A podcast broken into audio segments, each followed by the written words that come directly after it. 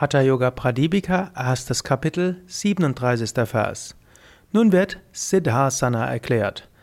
Die Ferse wird direkt an den Beckenboden angelegt, der andere Fuß wird oberhalb des Genitals platziert. Nun wird das Kinn fest auf das Herz, den Brustkorb gedrückt. Hier weilt der Yogi mit zurückgezogenen Sinnen, richtet den Blick unbeweglich zwischen die Augenbrauen. Diese Stellung wird als Siddhasana bezeichnet, da sie die Pforte zur Vollkommenheit, zur Erlösung aufbricht. Hallo und herzlich willkommen zu den Yoga Vidya täglichen Inspirationen zum Hatha Yoga Pradipika Podcast. Jeden Tag lese ich einen Vers aus der Hatha Yoga Pradipika und Lose lasse ich mich von dem einen oder anderen Wort dieses Verses inspirieren. Es ist kein technischer Kommentar, der nur ums Hatha Yoga geht, sondern ich nehme diese Verse als Inspiration für etwas für den ganzen Tag. In diesem Vers beschreibt Hatha, beschreibt Svatmarama Siddhasana, die Stellung der Vollkommenheit. Siddhi heißt Vollkommenheit, Asana heißt Stellung. Siddha heißt auch der Vollkommene, Siddhasana. Gut, Siddhasana ist zum einen die Meditationshaltung. Eine Phase unter den Kanda-Punkt zwischen Geschlechtsorganen Anus, die andere Phase in dem kreuzbeinigen Sitzphase am Schambein. Das hilft auf verschiedene Weise. Es hilft zum einen die eine Phase unterhalb, eine Phase unterhalb des Kanda-Punktes aktiviert Muladhara Chakra und damit die Kundalini. Indem die andere Phase am Schambein ist, wird verhindert, dass die Energie nach vorne steigt, sondern so fließt die Energie nach hinten in die feinstoffliche Wirbelsäule. Siddhasana ist eine sehr gute Haltung als Grundlage für Pranayama.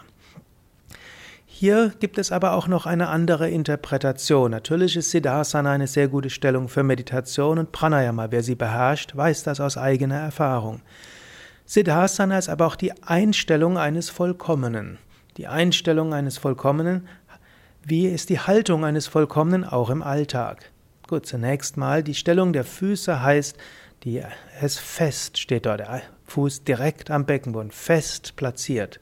Das heißt, die Einstellung eines äh, Vollkommenen ist durchaus eine innere Festigkeit. Es heißt auch mit Energie, denn Muladhara Chakra steht auch für Energie. Wenn du also etwas im Alltag tust, dann tu es auch mit Energie. Tu es mit Festigkeit, vor allem wenn du dich einmal entschieden hast. Das nächste ist zurück, einer Kinn fest auf das Herz. Also, das heißt, das Herz spürend, das, was du tust, mit Herz tun, mit Liebe, mit Freude dann zurückgezogenen Sinnen, was auch heißt, wenn du dich mal für etwas entschieden hast, dann tu es auch. Lass dich nicht sofort aus der Ruhe bringen. Wenn du irgendetwas siehst, was dir nicht passt, werd nicht gleich ärgerlich. Wenn dir irgendjemand etwas sagt, was jetzt damit nichts zu tun hat, was du dir vorgenommen hast, dann geh nicht darauf ein. Lass dich nicht ablenken. Und dann sagt er noch, den Blick unbeweglich zwischen die Augenbrauen. Zwischen die Augenbrauen heißt das Intuitionschakra, das Erkenntnischakra, was auch heißt, hm, du öffnest dich im Alltag für Intuition, für Erkenntnis. Und zum anderen ist Agnya Chakra auch etwas, womit du Energie ausstrahlst. Es gibt ja diese vielen Mythen von Shiva, der dann aus seinem dritten Auge Energie ausgestrahlt hat.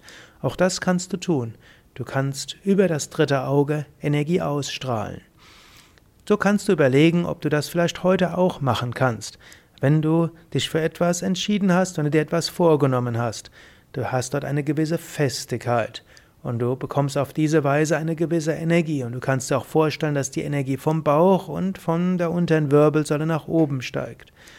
Du kannst dir sagen, du willst das mit Herzen tun, du willst es mit Liebe tun, Du willst es mit Freude tun.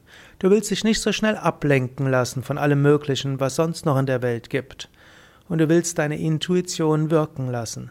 Und schließlich willst du nicht nur deine Intuition wirken lassen, sondern du willst auch mit der, deiner spirituellen Kraft die Dinge tun, die du tun willst. Auch wenn du mit jemandem sprichst.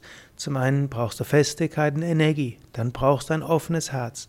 Und dann kannst du dir auch vorstellen, dass du die Weisheit des anderen auch aufnimmst über das dritte Auge und dass du selbst deine Energie über dein drittes Auge dem anderen gibst. Überlege selbst, was diese Vers für dich heute bedeuten kann oder für morgen. Eine gewisse innere Festigkeit, Zugang zur inneren Energie, dich nicht ablenken lassen, mit dem Herzen das tun, was du tun willst und dabei dein drittes Auge nutzen, entweder als Intuition oder um deine spirituelle Kraft auszustrahlen.